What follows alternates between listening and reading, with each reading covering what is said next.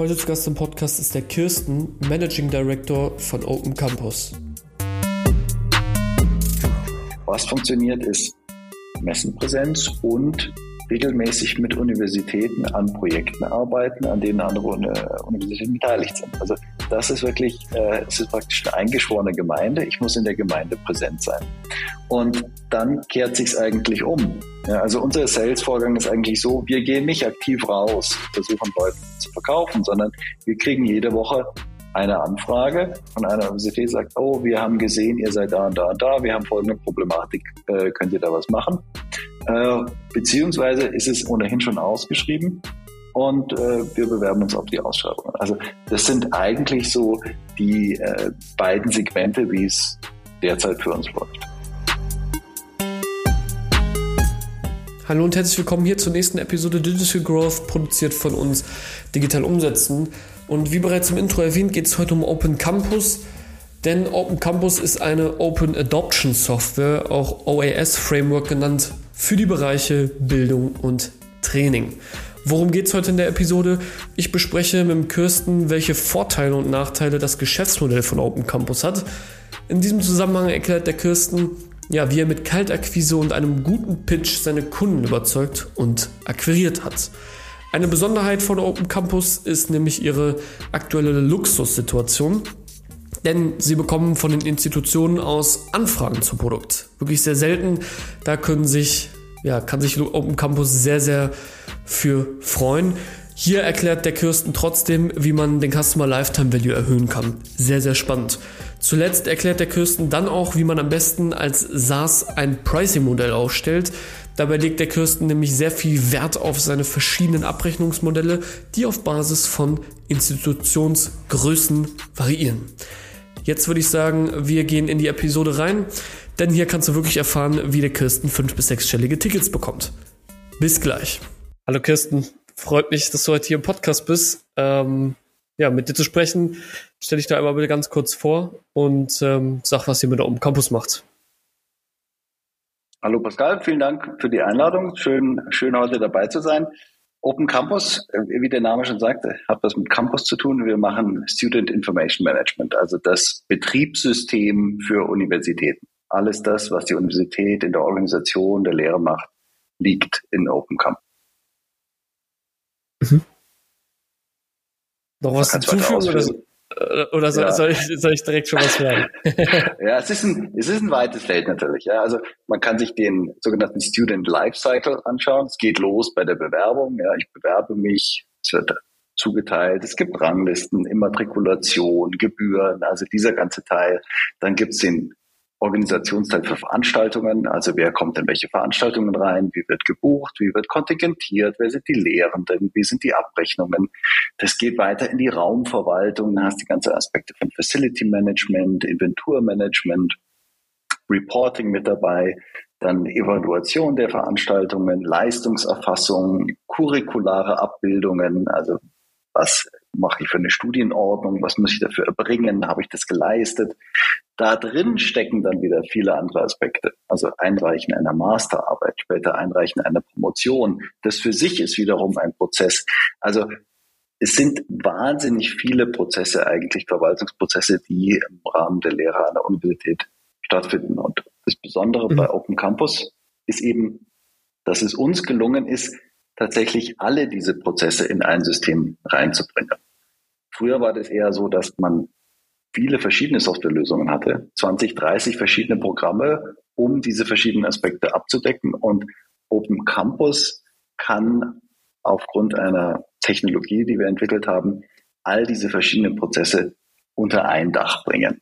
Also jedenfalls mhm. im Student Information Management Bereich, da wo Verwaltung von Daten passiert, das ist was anderes als der Learning Management Bereich, wo du jetzt vielleicht irgendwelche Lern-App Lern-Apps hast, die bestimmte Simulationen machen oder dann ganz spezifisch für ein Fach Content anbieten.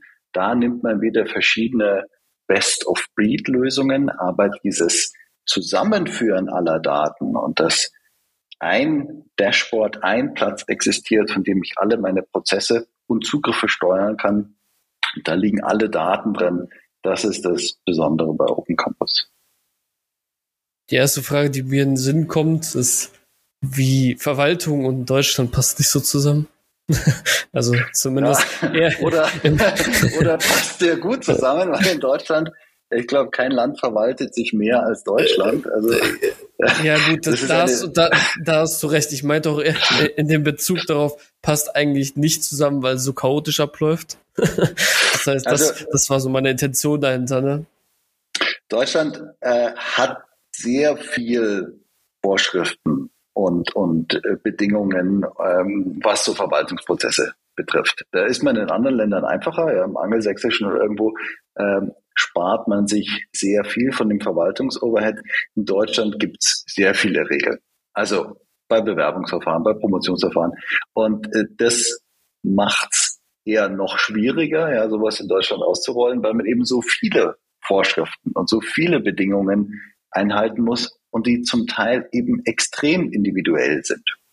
Also mhm. dieses ähm, etwas pragmatischere Denken, was man im angelsächsischen Bereich kennt, dass man sagt, gut, hier, was, was ist das Wichtige zum Schluss, das äh, speichere ich und was dazwischen passiert, ist mir eigentlich egal. In Deutschland will man tatsächlich jedes Detail eigentlich erfassen.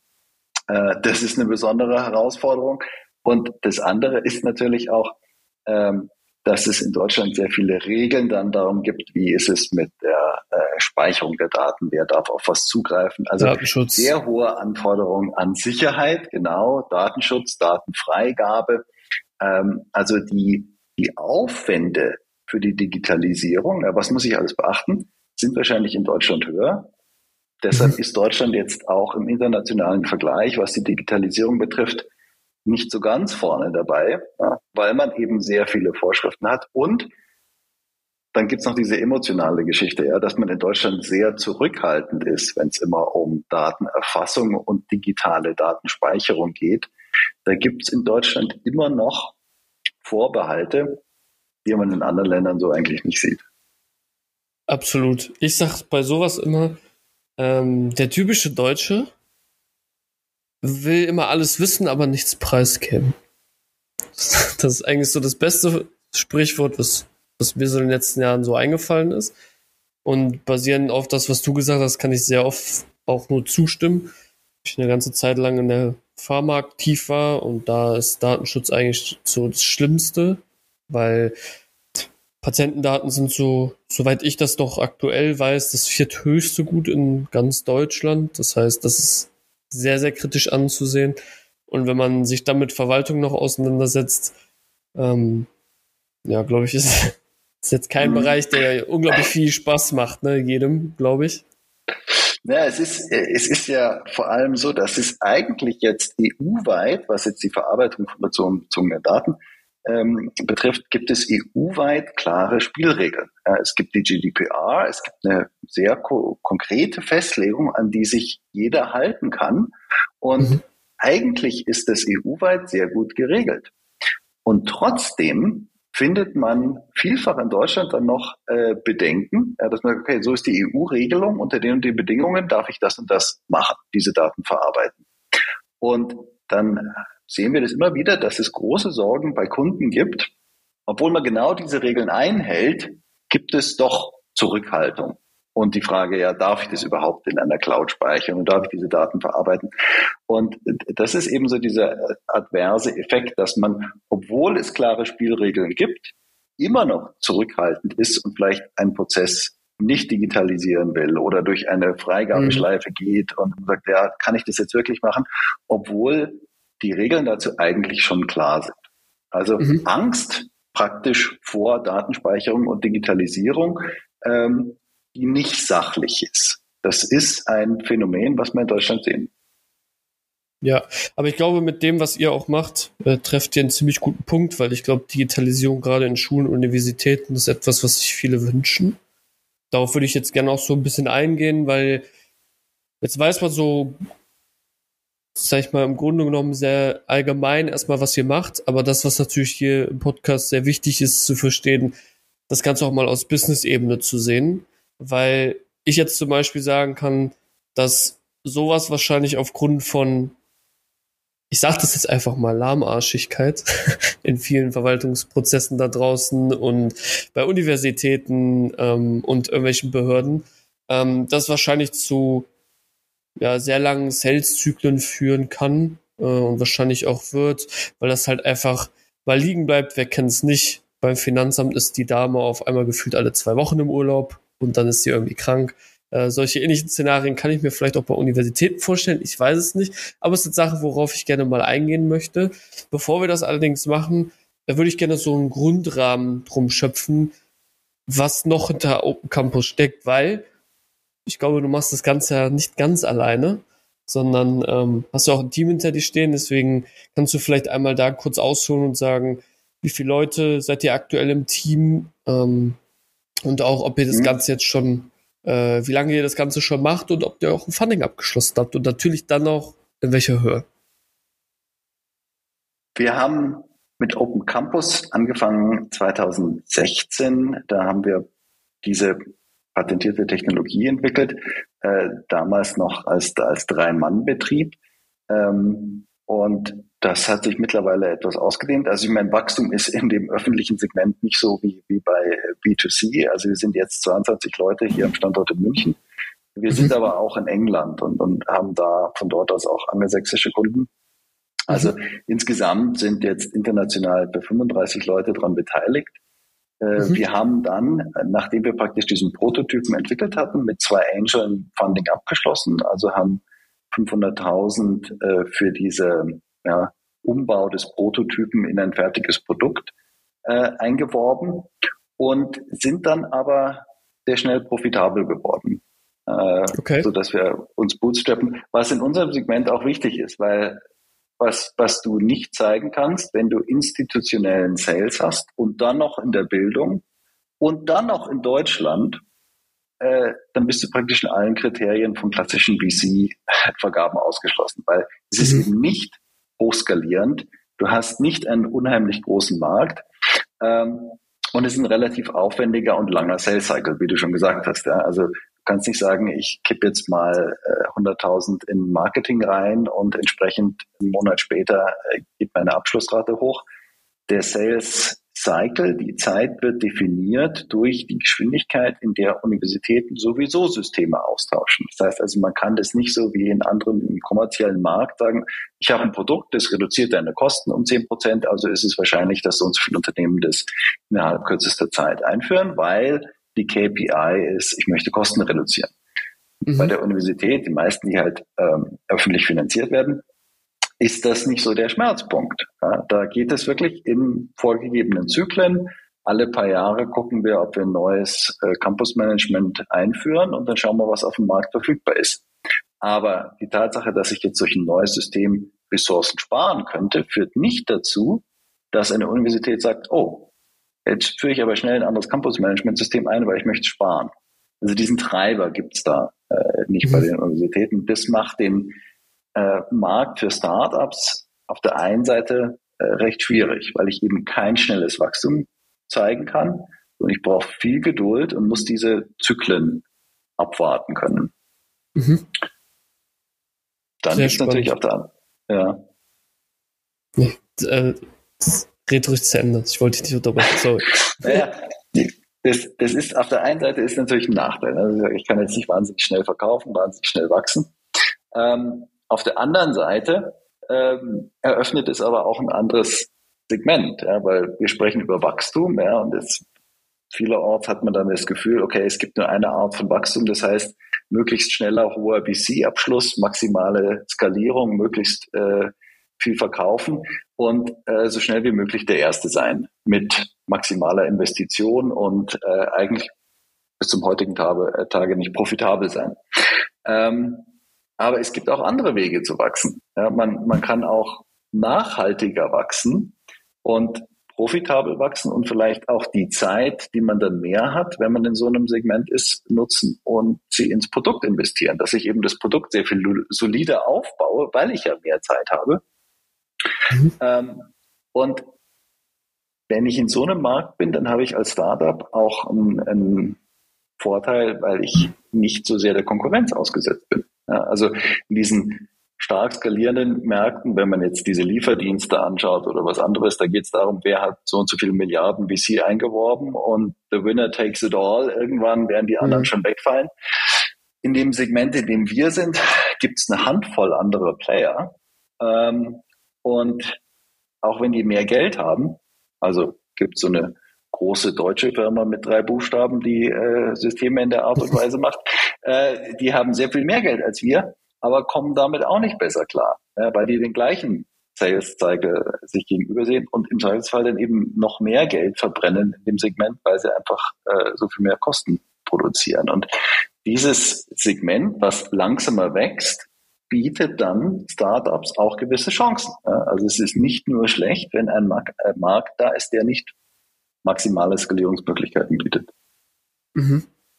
Das ist ein sehr spannender Case, weil ähm, ganz viele Sachen, die du jetzt gesagt hast, auch in Bezug darauf, dass VCs nicht so großartiges Interesse daran haben, ähm, macht das Ganze natürlich auch am Endeffekt vielleicht auch ein bisschen schwerer, aber die positive Nachricht daraus ist ja, dass ihr trotzdem profitabel seid. Und es liegt wahrscheinlich auch daran, wie das Geschäftsmodell am Ende des Tages gestaltet ist, weil das, was ich immer nur sagen kann aus Leuten, die irgendwie hier waren, die skalierbarsten Modelle sind halt Enterprises deutlich nicht. Also sie sind es nicht. Dafür sind sie meistens die profitabelsten. Das hat man halt so ein bisschen auf der anderen Seite stehen, weil du halt aufgrund dadurch, dass du lange Sales-Zyklen hast, vielleicht auch aufgrund dessen, wo du dich jetzt befindest, in Form von Zielgruppe, wen sprichst du an, wie ihr jetzt, werden halt größere Tickets abgerufen. Das heißt also, die Tickets sind dann schon mal mindestens fünfstellig, vielleicht sogar sechsstellig. Und dann kommst du halt ganz schnell in den Bereich, da musst du gar nicht sagen, okay, ich brauche 200.000 Kunden. Ich brauche diesen krassen Growth, weil es den wahrscheinlich auch gar nicht geben würde, weil es gibt effektiv keine 200.000 Universitäten in Deutschland. Also glaube ich zumindest nicht. Ähm, ja. dann, das führt auf der anderen Seite zu diesem positiven Effekt. Ne? Ähm, das heißt immer so ein bisschen so eine Gegenüberstellung. Das, was ich jetzt super mhm. interessant finde, ist, wie sieht das denn bei euch aus? Jetzt hast du gesagt, okay, ihr habt finanzielle Mittel zur Verfügung gestellt bekommen. Das heißt, ihr habt Angels mit reinnehmen können. Ich glaube, eine halbe Million hast du jetzt gesagt. Wurde dann relativ schnell profitabel. Aber was heißt denn zum Beispiel in eurem Umkehrschuss schnell? Kannst du das vielleicht mal, man sagt ja so schön, runterskalieren? Wie lange dauert sowas überhaupt, bis man überhaupt entsprechend bei einer Universität auf dem Schirm ist und diesen Prozess optimiert hat? Ja, also die ersten Jahre waren hart. Ja, wenn ich sage, ich komme jetzt mit so einem Produkt um die Ecke, bin so eine kleine Software-Klitsche aus München und sage der Universität, hey, benutzt uns doch als euer zentrales IT-Management-System zur Verwaltung der Daten. Da hat man einen, einen schwierigen Stand. Ja, das ist, äh, Universitäten mhm. sind da sehr heikel. Wir wollen nur große Unternehmen, das muss äh, zukunftssicher sein, äh, können wir davon ausgehen, dass das Unternehmen in drei Jahren noch existiert. Also das war am Anfang relativ hart und wir sind froh, dass wir früh Partnerschaften hier mit den Münchner Universitäten hatten, die praktisch mit uns Entwicklungspartner waren in der Entwicklung des Systems, das eingesetzt haben. Ähm, das war wahrscheinlich auch mutig von denen, sagen, ja, ich glaube, dass diese kleine Startup das schaffen kann, da ein echtes SES draus zu machen. Und bis dann die Akzeptanz auf dem Markt da war, dass Universitäten sagen, oh ja, Open Campus kennen wir, das ist ein System, was so und so viele Universitäten einsetzen. Wir haben nicht mehr diese Bedenken, dass äh, Zukunftssicherheit, also Nachhaltigkeit des Startups, wie lange wird es das noch geben und ist die Technologie sicher und all das, ähm, dass das praktisch durch die, die Brand Awareness eigentlich keine Frage mehr war. Das hat Jahre gedauert. Ja, also profitabel waren wir nach drei Jahren erst und äh, nach drei oder vier Jahren war eigentlich die Marke dann so bekannt, dass Universitäten gesagt haben, ah ja, wird dort und dort eingesetzt, kenne ich, ist ein Trusted System, äh, das ziehen wir überhaupt in Betracht. Also das ist in dem Segment dann eben auch nochmal das Schwierige. Man hat diese langen Sales Cycles, was ist schon sowieso schwierig macht. Man muss erstmal die Zeit überstehen. Und dann ist es erstmal ganz schwierig, in den Markt reinzukommen, weil natürlich da sehr viele Vorbehalte da sind. Ja, es gibt eine mhm. Handvoll großer Unternehmen, die SES-Systeme machen. Und dann kommen wir als relativ kleines Unternehmen. Ähm, da haben die Entscheider und die Universitäten natürlich doch die Angst, dass sie sagen, okay, ich entscheide mich jetzt für das Start-up und wenn es in drei Jahren nicht mehr da ist, dann kommen alle zu mir und sagen, ah, du bist schuld, dass wir jetzt so ein Problem mit unserem zentralen IT-System haben. Und weil es eben ein zentrales IT-System ist, ist es nicht so leicht, dass ich mal sagen kann, okay, rolle ich jetzt mal schnell aus und äh, wenn es nicht mehr da ist, rolle ich mal schnell das nächste aus. Also das ist mhm. ja ein System, was über Monate hinweg ausgerollt wird und dann in alle bestimmten Bereiche der Universität eingreift, mit anderen Systemen verzahnt wird. Das heißt also, so ein Rollout ist kompliziert und da ein schneller Wechsel ist, ist nichts, was die Universität äh, dann haben möchte. Ja, definitiv. Kannst du mal eben, wie viele Unis benutzen euch heute? Es sind ungefähr 120 Einrichtungen aktuell, die Open Campus. Wie viele gibt es überhaupt in Deutschland? Also 220 ungefähr, aber es werden äh, regelmäßig mehr. Wir haben also jetzt eine zweistellige Prozentrate an privaten Einrichtungen, die dazukommen. Also ein interessantes mhm, okay. Feld, weil die Privaten haben natürlich wieder ganz anderen Sales Cycle, andere Entscheidungswege. Also mhm. wir, wir sehen das mit, mit Freude, dass es immer mehr private Bildungsanbieter gibt. Und äh, die sind sehr viel schneller in der Entscheidung. Also da wächst unser, unser Marktpotenzial auch mit diesem Ausbau der privaten äh, Bildungseinrichtungen. Okay. Aber das heißt ja, per Zahlen habt ihr schon guten Marktanteil gesichert. Ich meine, wenn es 220 offiziell in Deutschland gibt und ihr habt schon 120, ist das ja schon ziemlich, ziemlich gut. Ähm, ja, die 120 verteilen sich jetzt auf den deutschsprachigen Raum und England. Ähm, aber wie gesagt, das ist das, ist das andere wichtige, äh, der andere wichtige Aspekt.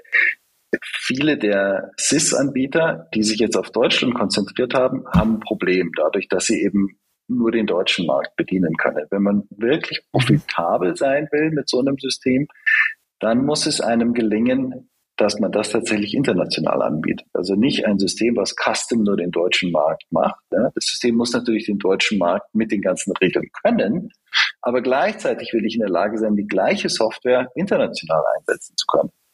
Und mhm. dann funktioniert es mit der Rentabilität. Okay, auch nochmal spannend. Können wir gleich mal drüber sprechen äh, in Bezug auf, wie kommt man überhaupt an diese Anzahl an Kunden? Weil du hast jetzt eben schon gesagt, es war am Anfang sehr hart, weil die Leute dir auch gar nicht vertrauen. Das heißt, wie du schon gesagt hattest, die wussten nicht, funktioniert das überhaupt? Äh, ist das Ding überhaupt in drei Jahren noch valide? Das Problem ist, ich kann es auch nicht mal eben sagen, hier test mal eben und gucken, ob das mal eben funktioniert, weil das auch schon ein bisschen was Größeres ist. Dann stellt sich ja jetzt die Frage, okay, wie habt ihr dann zumindest erstmal angefangen, diese Projekte reinzuholen? In Form von Universitäten hast du jetzt gesagt, in München, glaube ich, habt ihr das gemacht, äh, die das mit euch gemeinsam gemacht haben. Aber wie kommt man denn dann überhaupt dazu, ähm, überhaupt ja nicht nur in Kontakt mit diesen Leuten zu treten? Äh, ich meine, da gibt es vielfältige Sachen. Man kann hinlaufen, man kann hingehen, man kann anrufen, man kann E-Mails schreiben, man kann heute ja eh alles machen. Aber die Frage ist wirklich, wie kommt man denn überhaupt erstmal in Gespräche mit diesen Leuten? Und wie wurde das Produkt am Ende verkauft, wenn es doch so schwierig mhm. war? Mhm, mhm. Also am Anfang stand sich ja Entwicklungspartnerschaft mit den Einrichtungen. Äh, die Einrichtung hatte einen Bedarf, es gab kein Produkt dafür. Wir haben gesagt, wir können das mit unserem Produkt abdecken. Wir haben eine äh, Theorie, wie das technisch funktionieren kann. War eine Win-Win-Situation. Universität hat das Produkt bekommen, was sie brauchten. Wir hatten einen Partner, der es eingesetzt hat. Das war praktisch unsere erste Referenz. Ähm, wir haben mit dieser Lücke angefangen. Be bevor du weitermachst, ähm, for free oder? Naja, also wir haben äh, aus dem Projekt schon äh, Geld verdient. Allerdings haben wir natürlich auch sehr viel Arbeit reingesteckt. Ich würde sagen, 50-50 war das wahrscheinlich äh, der Aufwand, den wir reingesteckt haben, versus der Aufwand, der bezahlt wurde. Und was kostet ähm, das dann? Nur mal, nur mal grob, weil das ist so, so schwierig vorstellbar, weil du meintest selber, dass es super aufwendig ist, äh, das überhaupt zu machen. Und es würde mich auch interessieren, Entschuldigung, dass ich dich nochmal unterbreche, wie lange ging denn sowas überhaupt? Zumindest am Anfang. Ja, also den, den, Prototypen eigentlich zu entwickeln, hat ungefähr eine halbe Million gekostet und hat ein Jahr gedauert. Knapp, also neun, zehn, zehn Monate etwa. Okay. Ähm, und das war halt der, der Prototyp, ja, also das Produkt und jetzt vor allem die nächste Version. Ähm, da, da sind wir deutlich jenseits von anderthalb Millionen für den, für den Aufwand der, der Entwicklung dieses Kerngerüsts. Also das Produkt ist jetzt nicht trivial. Ja, ist nicht wie, wie viele, die mal eben eine App machen, die ich mir schnell zusammenbauen kann. Ähm, da ist schon viel Aufwand reingegangen in die Entwicklung mhm. des Produkts. Und äh, wie gesagt, mit den Referenzen, die wir hatten aus äh, dem ersten Projekt, haben sich andere Universitäten für die, gleiche Problematik interessiert. Ja, es gab, wie gesagt, kein Produkt in dem Segment. Man hat gesagt, wir haben hier ein Modell, da so ist es gelöst an der Universität hier, das könnt ihr ausprobieren. Und so haben wir praktisch unsere ersten Cases platziert. Ähm, das Produkt hat sich weiterentwickelt. Über diese Referenzprojekte wurden weitere Funktionalitäten entwickelt und irgendwann hatten wir einen Funktionsumfang, der praktisch vergleichbar war mit den Systemen der Konkurrenz, plus eben diese patentierte Logik, die uns eine Flexibilität erlaubt hat, was die anderen nicht konnten. Und dann war es eigentlich auch für Universitäten, die jetzt nicht dieses spezifische Problem hatten, interessant, uns als ein SIS-System unter anderem in Betracht zu ziehen. Mhm. Ja, was heißt es in Betracht ziehen? Wie kommt man da eigentlich rein? Also Hochschul-Sales funktioniert vielfach über Ausschreibungen. Ja, klar, sind öffentliche Ausschreibungen. Da muss ich mich bewerben. Da habe ich es als kleines Unternehmen dann manchmal ein bisschen äh, schwierig wieder, weil da gibt es Fragen zu Unternehmensgröße, Umsatz und so weiter. Äh, da habe ich manchmal schlechtere Karten als die anderen. Mhm. Äh, kann aber mit Referenzprojekten punkten und kann natürlich auch einen Preispunkt äh, aufrufen, der deutlich niedriger ist, als äh, was jetzt andere Großhersteller verlangen. Also das gibt eine gewisse Position bei den Ausschreibungen. Ähm, und dann bei Nicht-Ausschreibungsprojekten ist es eben so, äh, das ist schon eine ziemlich eingeschworene Community. Also Universitätsentscheider hören sich immer an, was machen meine Kollegen. Wer verwendet das System, wer hat Erfahrungen damit. Es ist selten so, dass einfach Produktblätter verglichen werden und man sagt, ah, das sind die Features von dem Produkt, das ist der Preis, das nehme ich jetzt.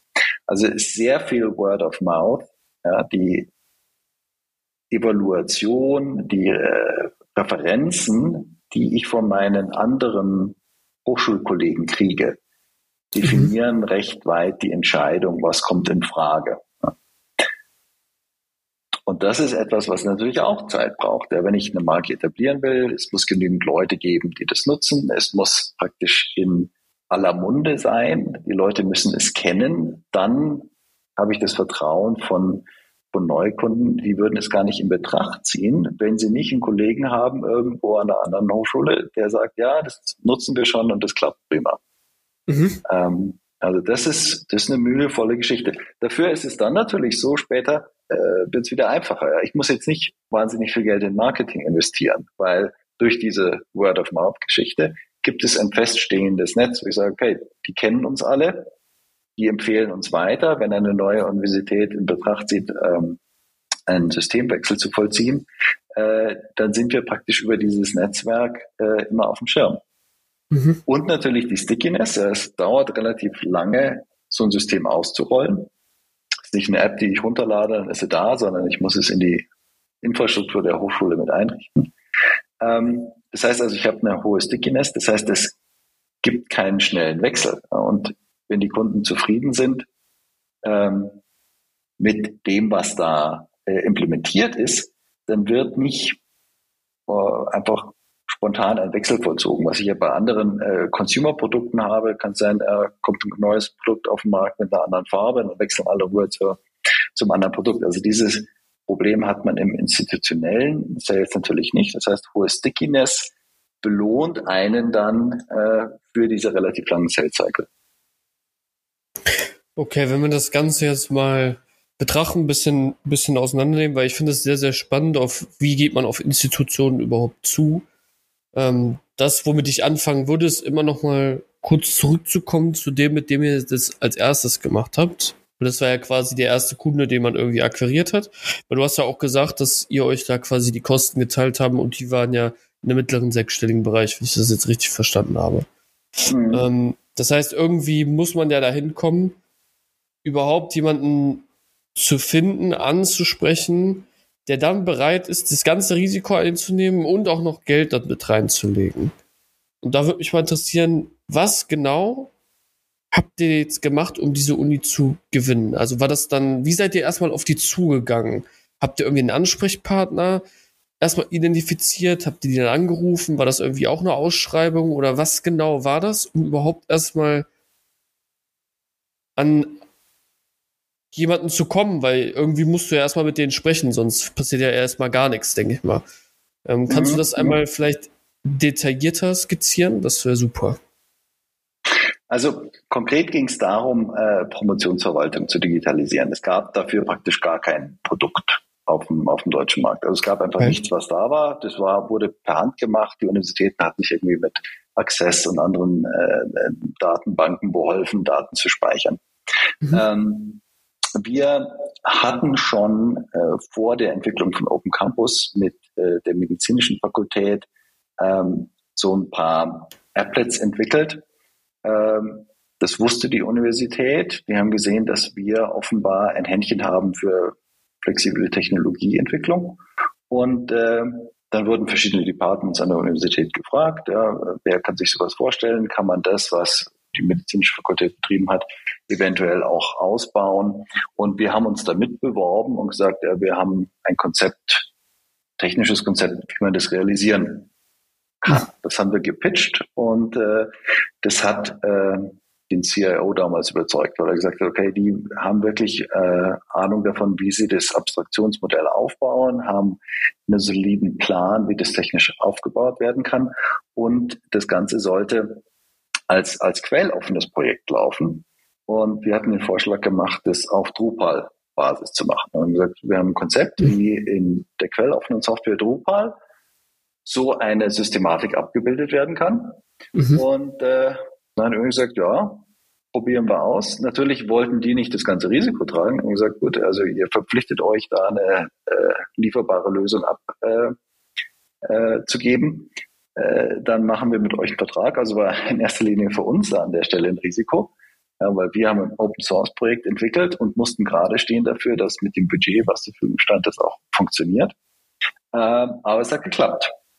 Also es war äh, sicher keine typische Vorgehensweise und, und die äh, TU hier in München nennt sich ja auch unternehmerische Universität. Also da war auch unternehmerisches Denken sicher da. Äh, dass man sagt, okay, wir haben ein Spin-off unserer eigenen Universität und wir glauben daran, dass sie das hinkriegen. Okay. Also wie äh, eine Sache fehlt mir noch dabei. Du hast eben gesagt, ihr habt denen das gepitcht. Wie habt ihr denen das gepitcht? Also war das irgendwie live? War das, war das vor Ort oder was per E-Mail oder? Also das geht über mehrere Runden und ähm, wir ja. haben einen Vorschlag, Projektskizze gemacht, äh, dann wird es bewertet, dann gibt es einen On-Site-Pitch, wo wir sagen, okay, so und so äh, wird die Lösung aufgebaut, dann gibt es ein QA dazu, dass eben nachgefragt werden kann, äh, wie kann das aufgebaut werden. Ähm, das ist ähnlich zu dem, wie es jetzt läuft, wenn wir was verkaufen. Ja, es gibt eine Interessensbekundung von der Universität. Dann sagen die, könnt ihr sowas grundsätzlich machen? Dann beschreiben wir, wie so eine Lösung aussehen kann, was wir dafür anbieten können. Äh, dann wird es geprüft, wird der Kostenpunkt geprüft. Ähm, bei den Ausschreibungen genauso. Ja, in vielen Fällen ist das dann das Verfahren einer Ausschreibung. Wir müssen einen Katalog beantworten, sagen, können wir das alles machen? Was ist der Preispunkt dafür? Dann gibt es eine Interviewrunde, wird man eingeladen, das war jetzt natürlich während der Corona-Zeit immer äh, als, mhm. als äh, Online-Meetings. Aber vielfach wünschen sich die Universitäten auch, dass es dann On-Site-Pitches gibt, wo man dann äh, dem Gremium, was aus Professoren, Hochschulverwaltung und, und anderen Rollen besteht, äh, Rede und Antwort steht zu den mhm. Fragen und, und zum Produkt. Quasi wie so ein Dauerfeuer bei der Abschlussprüfung. Genau, also es ist Direct Sales in dem Bereich ist schon recht aufwendig. Ja? Also man, man muss viel Zeit in das Ausfüllen dieser Ausschreibungsunterlagen investieren. Es gibt viele Rückfragezyklen. Man muss On-Site-Pitches machen. Ähm, also die, die Customer Acquisition Cost ist in der Regel jenseits von 5000 Euro pro Client. Mhm. Ähm, das muss man sich auch leisten können, natürlich. Ja. Klar, dafür ist der Value wahrscheinlich auch deutlich höher. Ich meine, du hast ja eben schon gesagt, der liegt da sechsstellig, äh, zumindest von dem, was ich zumindest vor dem ersten Projekt verstanden habe. Ähm, eine, eine vielleicht stupide Frage. Äh, die ich daran anschließen würde, ist, wenn der Sales so lange dauert, könnte, also, und ich muss On-Site-Pitches machen, ich muss Ausschreibungen machen, ähm, wie macht ihr das denn dann? Also, schreibt ihr einfach den Leuten dann auch, wie geht ihr auf die Leute im ersten Schritt zu? Schreibt ihr denen dann, ey, Bedarf ist hier XYZ oder ich habe das und das gesehen, dass ihr den Bedarf habt? Weil es muss ja erstmal zu dem Punkt kommen, dass du überhaupt die Möglichkeit bekommst, diesen Pitch live vor diesem Gremium oder was auch immer zu machen. Und das ist ja erstmal der, also wahrscheinlich keine Ahnung, wie vielte Schritt, vierte, dritte, fünfte Schritt oder vielleicht noch später, ich weiß es dann nicht. Für mich geht's äh, auch darum, ein bisschen zu identifizieren, okay, auf welchen Kanälen, wie kann ich denn überhaupt Universitäts- oder institutionelle Einrichtungen überhaupt erreichen? Um das mal stupide zu sagen, sind die Leute auf TikTok? Um das mal als den Vergleich zu geben. Also mhm. im B2B-Sales ist es alles ein bisschen was anderes, aber ich sage jetzt einfach mal, B2B-Sales geht klassischer Outbound über E-Mails. Mhm. Oder also, über Telefonakquise. Und das, das ja. fehlt mir so, dieses Puzzlestück noch die, die üblichen Kanäle und man sagt, okay, was gibt's für Kanäle überhaupt für Hochschulen? Kann man sagen, klar, äh, E-Mailings wäre einer. Ja, ich, ich kann auch Prospektmarketing versuchen und denen Broschüren schicken. Ich kann Artikel platzieren in Hochschulmagazinen und, und ähnlichen Dingen. Ich kann auf Messen präsent sein, also auch sehr beliebt, sollte man immer da sein. Und äh, nichts ist aber so effektiv wie bekanntermaßen Word of Mouth, ja, einfach ein ja. bekanntes Produkt in dem Markt zu sein. Wir haben also verschiedene Dinge ausprobiert, geschaut, okay, äh, Artikel Placement, wie funktioniert das? Wie ist der Return? Äh, E-Mailings und also E-Mailings an Hochschulverwaltung, Kanzler, äh, Dekane und so weiter kann man vergessen. Ja? Also die wollen keine Marketing-E-Mails erhalten. Ja? Da verschlechtert man seine Chancen fast sogar. Auf Messen kann man präsent sein, das ist aber mehr so ein Hintergrundrauschen. Ja? Also man wird jetzt keinen äh, Case abschließen können, bloß weil man auf einer Messe war. Das gehört zu dieser Brand Awareness. Aber anders als bei, bei anderen B2B-Segmenten werde ich da keine große äh, Conversion erreichen. Also es ist, mhm. wie gesagt, schwierig zu sagen, ich investiere so und so viel in diesen oder jenen Kanal und kann dadurch meine Reichweite ähm, vergrößern. Was funktioniert, ist Messenpräsenz und regelmäßig mit Universitäten an Projekten arbeiten, an denen andere Universitäten beteiligt sind. Also das ist wirklich, äh, es ist praktisch eine eingeschworene Gemeinde. Ich muss in der Gemeinde präsent sein.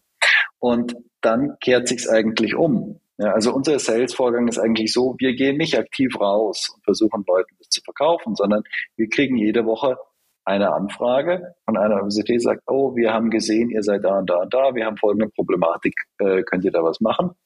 Mhm beziehungsweise ist es ohnehin schon ausgeschrieben und äh, wir bewerben uns auf die Ausschreibungen. Also das sind eigentlich so die äh, beiden Segmente, wie es derzeit für uns läuft.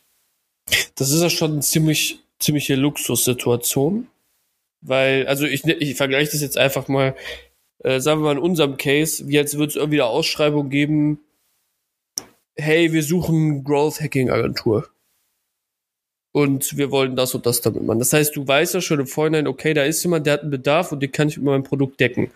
Das bedeutet, egal auf welche Leute du zugehst, sie werden zumindest gewillt sein, mit dir zu sprechen. Was das im Sales auf jeden Fall deutlich einfacher macht, weil das, was die Schwierigkeit eigentlich ist, ist Gespräche zu bekommen.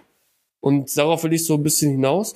Du hast einen interessanten Punkt genannt, weil im B2B-Sales ist normalerweise so, dass die Leute gar nicht genug Termine haben, um überhaupt mit Leuten ihr Produkt zu präsentieren zu können. Ähm, ich sage jetzt mal so, im Enterprise redet man immer von Demo-Calls und das, was alles so dahinter steckt. Aber die Sache, die ich zum Beispiel sage, weil du hast gesagt, institutionelle Einrichtungen wollen keine Marketing-Mails bekommen. Da stelle ich dir mal eine Gegenfrage. Also in meinen Augen kommt das immer darauf an, wie ist diese Mail gestaltet und was hat diese Institution davon, wenn ich ihr etwas pitche. Und jetzt drehe ich das einfach mal um und würde mir halt Gedanken darum machen, okay, wenn ich die Leute halt irgendwie angehe, über E-Mail, sage ich jetzt einfach mal, weil es der wahrscheinlich simpelste Weg ist und zu keinen Kosten so gut wie, von mir aus kannst du auch noch einen Brief schreiben, dann ist ja die Frage, okay, was könnte ich denn anderweitig nutzen, einfach nur damit ich ins Gespräch mit diesen Leuten komme. Und äh, ich meine, ich bin jetzt nicht so der Universitätsexperte, sonst korrigiere mich bitte, Kirsten, aber es gibt doch bestimmt zum Beispiel Sachen, wo sich Universitäten auch präsentieren wollen, damit sie am Ende des Tages ja neue Studenten gewinnen oder so. Also mhm. so, so ja, sowas also zu, zum Beispiel, weil ich darauf, worauf ich eigentlich nur hinaus möchte, ist, äh, wenn man zum Beispiel Universitäten darüber die Chance gibt, sich selber zu präsentieren, weil sie davon etwas hätten, als direkt auf sie zuzugehen, und da kann ich komplett zustimmen, da hätte wahrscheinlich keiner Bock drauf, zu sagen, hey, du, wir haben hier eine Open Source, äh, mit Open Campus eine Lösung gebaut, aus dem und dem Grund, hier, mach mal einen Termin aus, dann macht keiner einen Termin aus. Aber wenn ich dem Campus irgendwas bieten könnte, in Form von, wo ich ihm sagen kann, hey, du kannst dich hier und da platzieren, ohne dass ich ihm sage, dass es überhaupt hier um Software geht, wäre das dann etwas anderes, weil ich habe, wie gesagt, im Background, dass sich Universitäten auf jeden Fall irgendwo platzieren, weil sie halt Studenten gewinnen wollen. Ja, also wie gesagt, wieder die Hürde mit, mit äh, öffentlicher Einrichtung deutscher Universitäten, ähm, die sind gar nicht so sehr irgendwie im, im akuten Kampf miteinander. Also wenn ich mit den Universitäten okay. hier spreche, sagen, alle Plätze sind immer voll. Wir müssen jetzt nicht Geld in Marketing investieren und noch schöner werden, weil alle Plätze sind voll. Wir können gar nicht alle Leute bedienen, die sich bei uns bewerben. Das heißt also, mhm. da haben sie nicht so den Schmerz. Aber es ist richtig, wenn ich weiß, wo der Schmerz liegt, dann kann ich das spezifisch adressieren. Und das, das sind dann Details. Ja. Es gibt beispielsweise in der medizinischen Ausbildung, ja, äh, Medizinstudium, äh, Änderungen in der Approbationsordnung, bestimmte Anforderungen. Wenn die rauskommen, entsteht dadurch ein Problem. Das kann die mhm. Universität vielleicht nicht ohne weiteres abdecken. Und das ist dann die Chance, wo ich tatsächlich mit klassischen Marketing-Elementen irgendwie reinkomme. Also wo ich meine Chance habe, ist, ich muss wissen, wer hat wann welchen Pain Point und muss den dann konkret adressieren und dann auch bei der richtigen Person rauskommen. Also das ist, das ist ein bisschen die Kunst, dass ich eben weiß, okay, welche Änderungen gab es, zu welchen Problemen führt das jetzt und wer ist die Person an der Universität, die jetzt dafür verantwortlich ist. Wenn mhm. ich das weiß, also wenn ich praktisch diese Informationen habe, dann kann ich mehr oder weniger klassische Marketing-Elemente nutzen, weil derjenige braucht es dann. wenn ich so einen mhm. Rundum-Flyer schicke und sage, hier gibt es ein neues SIS, das kann irgendwie alles, ja, das interessiert keinen. Also es muss sehr spezifisch sein in der Adressierung des Problems. Ja, ich meine, warum gehen Hochschulen und das ist auch genau das, was ich meine. Warum gehen Hochschulen auf Messen und machen Ausstellungen? Warum gibt es Berufsmessen? Warum sind da überall Universitäten zu finden? Also es wird halt nicht überall sein, dass jede Uni ausgebucht ist, aber ähm, das muss man sich ja nur einfach fragen, ja, weil die ein simples Ziel verfolgen und nennen wir jetzt mal Privatunis, die sind bestimmt nicht alle ausgebucht, weil es sind halt Privatunis, ja.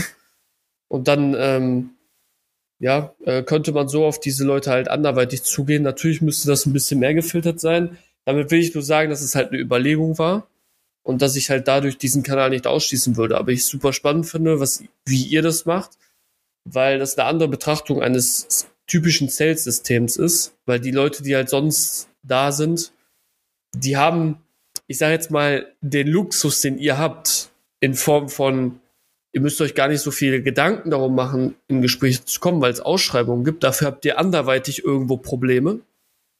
Den haben andere Leute halt nicht. Und sie müssten eigentlich eher aktiv auf Leute zugehen, um überhaupt Gespräche zu generieren. Jetzt haben wir ein bisschen genug darüber gesprochen. Ich würde gerne einmal ein bisschen weitermachen, weil wir sind schon bei 41 Minuten. Also äh, es geht sehr schnell, glaube ich, Kirsten. Das merkst du auch.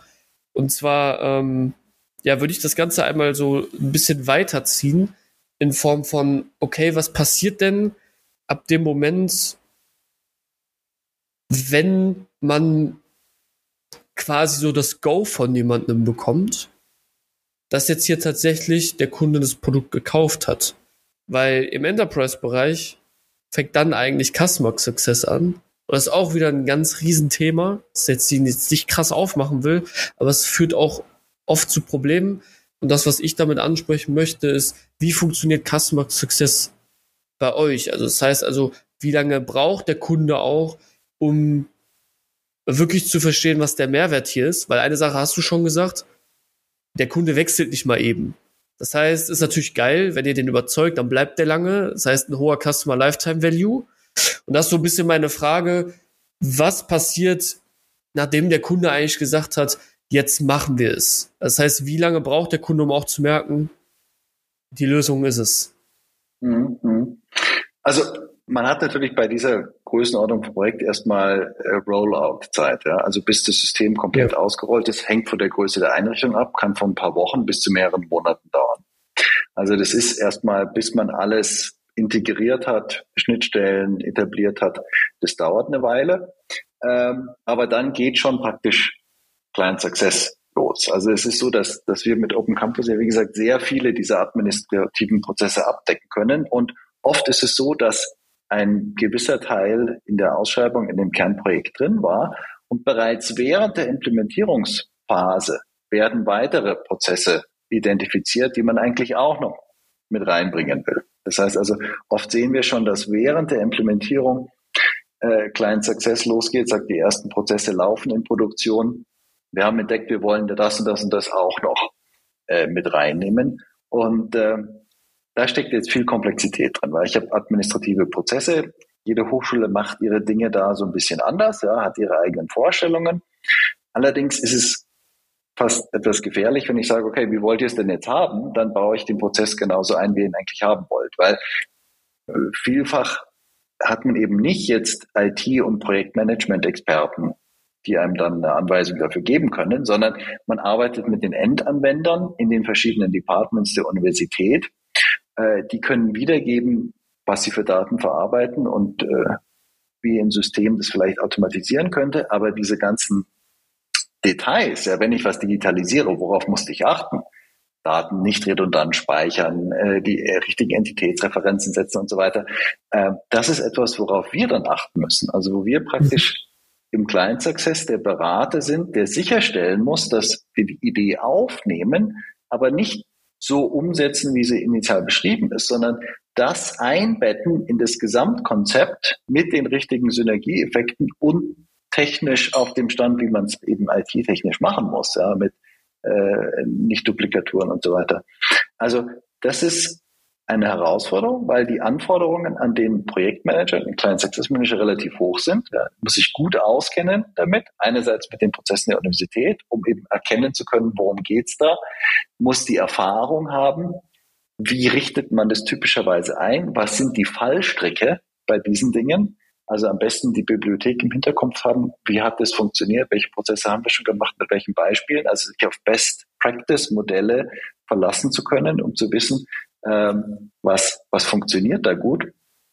Und um das unseren Client Success Managern zu erleichtern, haben wir praktisch eine Bibliothek erstellt. Wir haben eine Bibliothek mit Prozessbeispielen, über 600 verschiedene Prozesse, die an der Hochschule passieren. Und wir haben Modelle dafür. Wir wissen, okay, darauf muss man achten, das und das muss man abfragen, diese und jene Komplikationen gibt's da. Und diese Best-Practice-Modelle helfen uns, den Kunden an der Stelle dann auch zu beraten, weil wir sagen, okay, hier habt ihr ein bestimmtes Problem, ihr habt da was noch nicht digitalisiert. Ähm, wir kennen den Vorgang, den ihr macht aus unserer Prozessbibliothek. Würde denn dieser Vorgang eigentlich für euch gut passen? Mhm. Und weil Open Campus diese sehr flexiblen Ansatz hat, haben wir eben so eine Prozessbibliothek, die für die anderen CIS-Lösungen nicht existiert. Die haben einen sehr scharfen Funktionsumfang, die und jene Funktionen gibt es und fertig. Also individuelle äh, Gutachterauswahlen in Promotionsprozessen zum Beispiel ist einfach keine Funktion, die du da finden würdest. Wir haben dafür zwei oder drei Best Practice Templates schon vorhanden, die in Produktion eingesetzt werden, wo wir uns darauf verlassen können, dass das ein funktionierendes Modell ist und die können wir der Universität anbieten.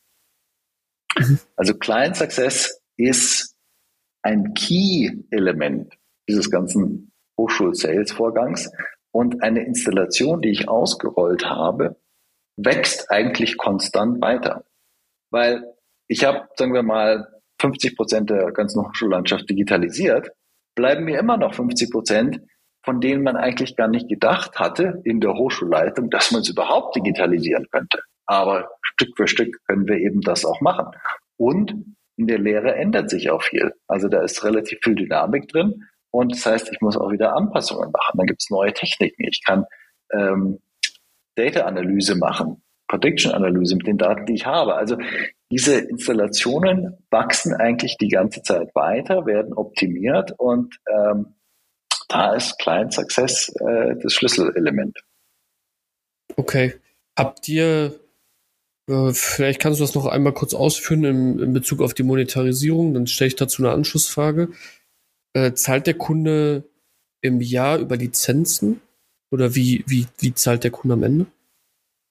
Also Open Campus ist, wie der Name schon verrät, tatsächlich GPL, also ist eine offene Softwareplattform basierend auf Drupal. Mhm. Was wir den Kunden anbieten, ist das Hosting, also der Betrieb einer Installation, die wir warten, Updates installieren und so weiter.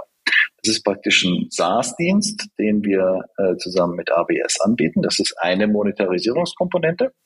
Mhm. Das andere ist Beratung und äh, Integration. Also der Kunde sagt, ah, ich habe hier neue Prozesse, könnt ihr mir helfen, das einzurichten? Also Implementierungsunterstützung, Continuous Integration Unterstützung und diese SaaS-Angebote sind die zwei Komponenten, äh, mit denen wir den Dienst monetarisieren.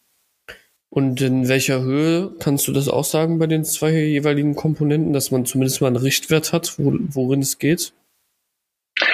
Also die Universitäten zahlen pro User. Was, was mhm. kostet ein, äh, eine Installation? Richtet sich nach der Anzahl der User und nach der Größe meiner Datenbank. Also wir hatten ganz früher, wo wir angefangen hatten, hatten wir halt äh, vier oder fünf Module. Wir haben gesagt, das Modul kostet so und so viel, das nächste kostet dann diesen Aufpreis. Und jetzt ist es aber so, dadurch, dass wir diesen Engine entwickelt haben, mit dem ich mir praktisch meine eigenen Funktionen zusammensetzen kann, können wir nicht mehr sagen, okay, du hast bestimmte Module, sondern du kannst dir ja selber Funktionen zusammensetzen. Und manche haben nur einen Bewerbungsprozess, andere haben 600 verschiedene Funktionen da drin. Dann haben wir gesagt, okay, wir müssen einen anderen Parameter haben, der uns die Größe widerspiegelt. Und das ist praktisch die Anzahl der Prozesse, die man in dem System verwaltet, Datenbankstrukturgröße. Und Benutzeranzahl macht den Preis aus, der das richtet sich dann, je nachdem wie groß die Installation ist, bis der Nutzer zwischen 10 und 100 Euro kostet mhm. er im Jahr. Das ist dann die SaaS-Gebühr, die aufgerufen wird. Also Nutzer am Ende ist dann der Student? Alle. Der Lehrende, alle. der Student. Alles. Alle, weil wir haben ja ein SaaS-Angebot und wir mieten praktisch die Anlagen bei AWS. Jeder Nutzer, der das System nutzt, erzeugt Traffic. Also Klar, ist für richtig. uns das Naheliegende. Jeder Nutzer, der es nutzt, ja. äh, muss einbezogen okay. werden. Äh, das heißt in Bezug auf die Nutzerzahlen, da kann man irgendwie davon ausgehen, ich weiß jetzt nicht, wie viele Nutzer hat so im Durchschnitt so eine Uni? Auf jeden Fall mal ein paar ja. tausend, oder? Ja. genau, also unterscheidet sich. Es gibt so kleine Einrichtungen, die haben vielleicht 500. Es gibt große Einrichtungen, die haben 50.000 ähm, mhm. Benutzer. Okay. Und auf der anderen Seite steht dem dann gegenüber die, also es ist ja quasi dann noch eine Dienstleistung, die dann dazu kommt. In welchen Hemisphären bewegen wir uns da? Also da, was zahlt der Kunde da und wie zahlt er das dann? Auch immer auf das Jahr gesehen oder auf den Monat gesehen? Mhm. Da haben wir verschiedene Abrechnungsmodelle. Also ich habe äh, die Möglichkeit, jemanden zu beauftragen bei uns und es wird nach Stunden abgerechnet. Man kann mhm. aber äh, praktisch Kontingente vorab kaufen. Wir sagen also, wenn Pakete, du 100 quasi. Stunden im Jahr brauchst für Continuous Integration, dann kriegst du einen besseren Preis, als wenn du die Stunden einzeln äh, monatlich buchen würdest. Das heißt, wir mhm. verkaufen Stundenpakete für die Unterstützung dieser Continuous Integration. Ähm, der Stundensatz variiert, eben je nachdem, wie groß das Paket ist, äh, was ich kaufe, zwischen, zwischen 110 und 170 Euro äh, pro Stunde und ähm, große Einrichtungen kaufen meistens mehr, weil sie mehr Prozesse haben und mehr äh, Implementierung haben, Continuous Integration als kleine. Das heißt also so quasi zusammengefasst, äh, der Kunde kauft die Software als Service und dann werden zusätzliche Leistungen noch verkauft. In Form von Dienstleistungen und Implementierung, Beratung. genau. Kannst du grob abschätzen, das würde mich jetzt selber mal interessieren, wie viele der Leute machen das tatsächlich? Weil was, warum frage ich das? Ich frage mich, je nachdem, wie komplex das Ganze ist, müssten sie das ja im Umkehrschluss alleine machen. Deswegen würde mich mal so also interessieren, also, wie viele der Universitäten buchen denn dahinter noch den Upsell, weil das kann man natürlich auch smart gestalten, muss man an der Stelle natürlich auch sagen. Ne? Hm. Es ist eigentlich so, dass alle schon mit Unterstützung anfangen. Ja, wenn sagen wir betreiben das jetzt im ersten Jahr, dann machen alle Unterstützungsleistungen beim ersten Jahr. Und was man aber sieht über die Zeit, äh, lernen sie immer mehr selber zu machen in der Lösung. Und nach zwei oder drei Jahren flacht es dann ab. Ja? Also okay. sie brauchen dann keine Continuous Integration mehr, sondern managen es äh, größtenteils selber. Also mhm. wie gesagt, es ist, es gibt nicht so den Unterschied, die einen Kunden so, die anderen Kunden so, sondern eigentlich alle fangen mit Unterstützung an, kommen dann rein ins Produkt und bauen die Unterstützung ab. So, so ist eigentlich der Ablauf. Okay. Ähm, gut, das führt natürlich auch dazu, dass Leute lange bei euch bleiben. Ähm, und coole Leistungen auch in Bezug darauf, die zum Customer Success beitragen. Das heißt natürlich, Kundenzufriedenheit geht nach oben. Äh, was ja auch schön ist, weil solange der Kunde zufrieden ist, bleibt er am Ende des Tages auch. Ähm, Finde ich sehr, sehr cool. Deswegen, ähm, ja, erstmal vielen, vielen Dank, äh, Kirsten, für diese äh, ganzen, ganzen Insights. Ich würde jetzt zum Abschluss kommen und äh, dir noch eine Abschlussfrage stellen, ähm, die meistens damit der Zukunft was zu tun hat. Ähm, die stelle ich dir jetzt auch direkt und zwar würde mich jetzt interessieren, ja, was, was macht Open Campus so in der Zukunft? Was kann man in der Zukunft von Open Campus erwarten? Und in welche Richtung soll das gehen? Du hast jetzt Internationalisierung schon angesprochen, ihr seid ja teilweise da auch schon aktiv. Ähm, aber was, was kommt da noch? Kannst du ruhig ein bisschen mhm. was erzählen? Ja, es gibt relativ konkrete Ziele. Also ähm, ich habe ja schon eingangs erwähnt, wir fangen mit viel Unterstützung an, ja, und dann lernen die Kunden selber was zu machen. Wir wollen da noch besser werden, also es soll noch leichter werden für Kunden damit zu arbeiten. Das Ziel ist, dass wir für 2023 ähm, vollständige Auto-Deployment-Plattformen anbieten, wo ich praktisch auf Basis dieser Best Practice Auswahlen mir das System selber zusammenstellen kann und man gar nicht mehr den Unterstützer von unserer Seite brauchen. Hm. Also mhm. das Deployment und das Konfigurieren der eigenen Installation soll noch viel einfacher werden, bis hin zum vollständigen Selbstbetrieb. Mhm. Das wird dann die Skalierung auch vereinfachen, weil das ist das, das zweite wichtige Ziel. Ähm, 2023 wollen wir weiter in den USA ausbauen und damit das funktioniert, brauchen wir eben diese äh, leichtere Skalierbarkeit, die Möglichkeit, dass die Leute selber ihren Campus zusammenstellen, selber ihre Prozesse per Klick praktisch aktivieren können aus der Prozessbibliothek und nicht den Berater und Implementierungsunterstützung von unserer Seite brauchen.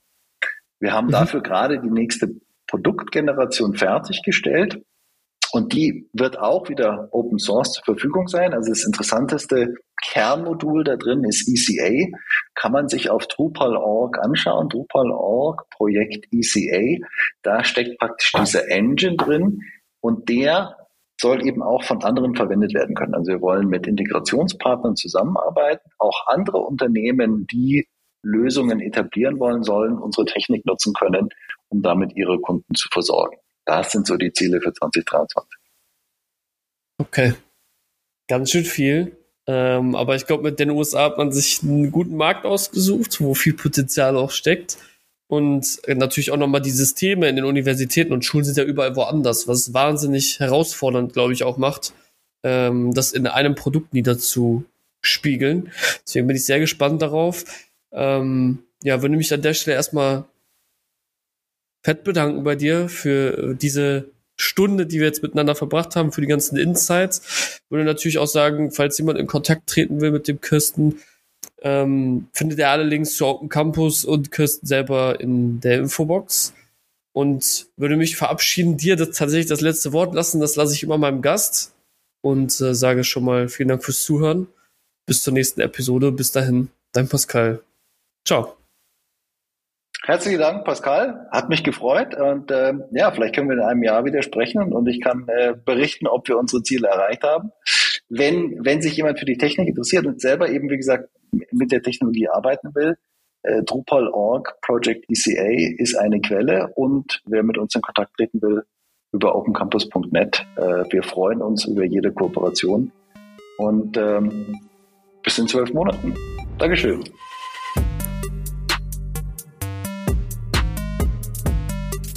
Dieser Podcast wird produziert von salespod.io bei Digital Umsetzen.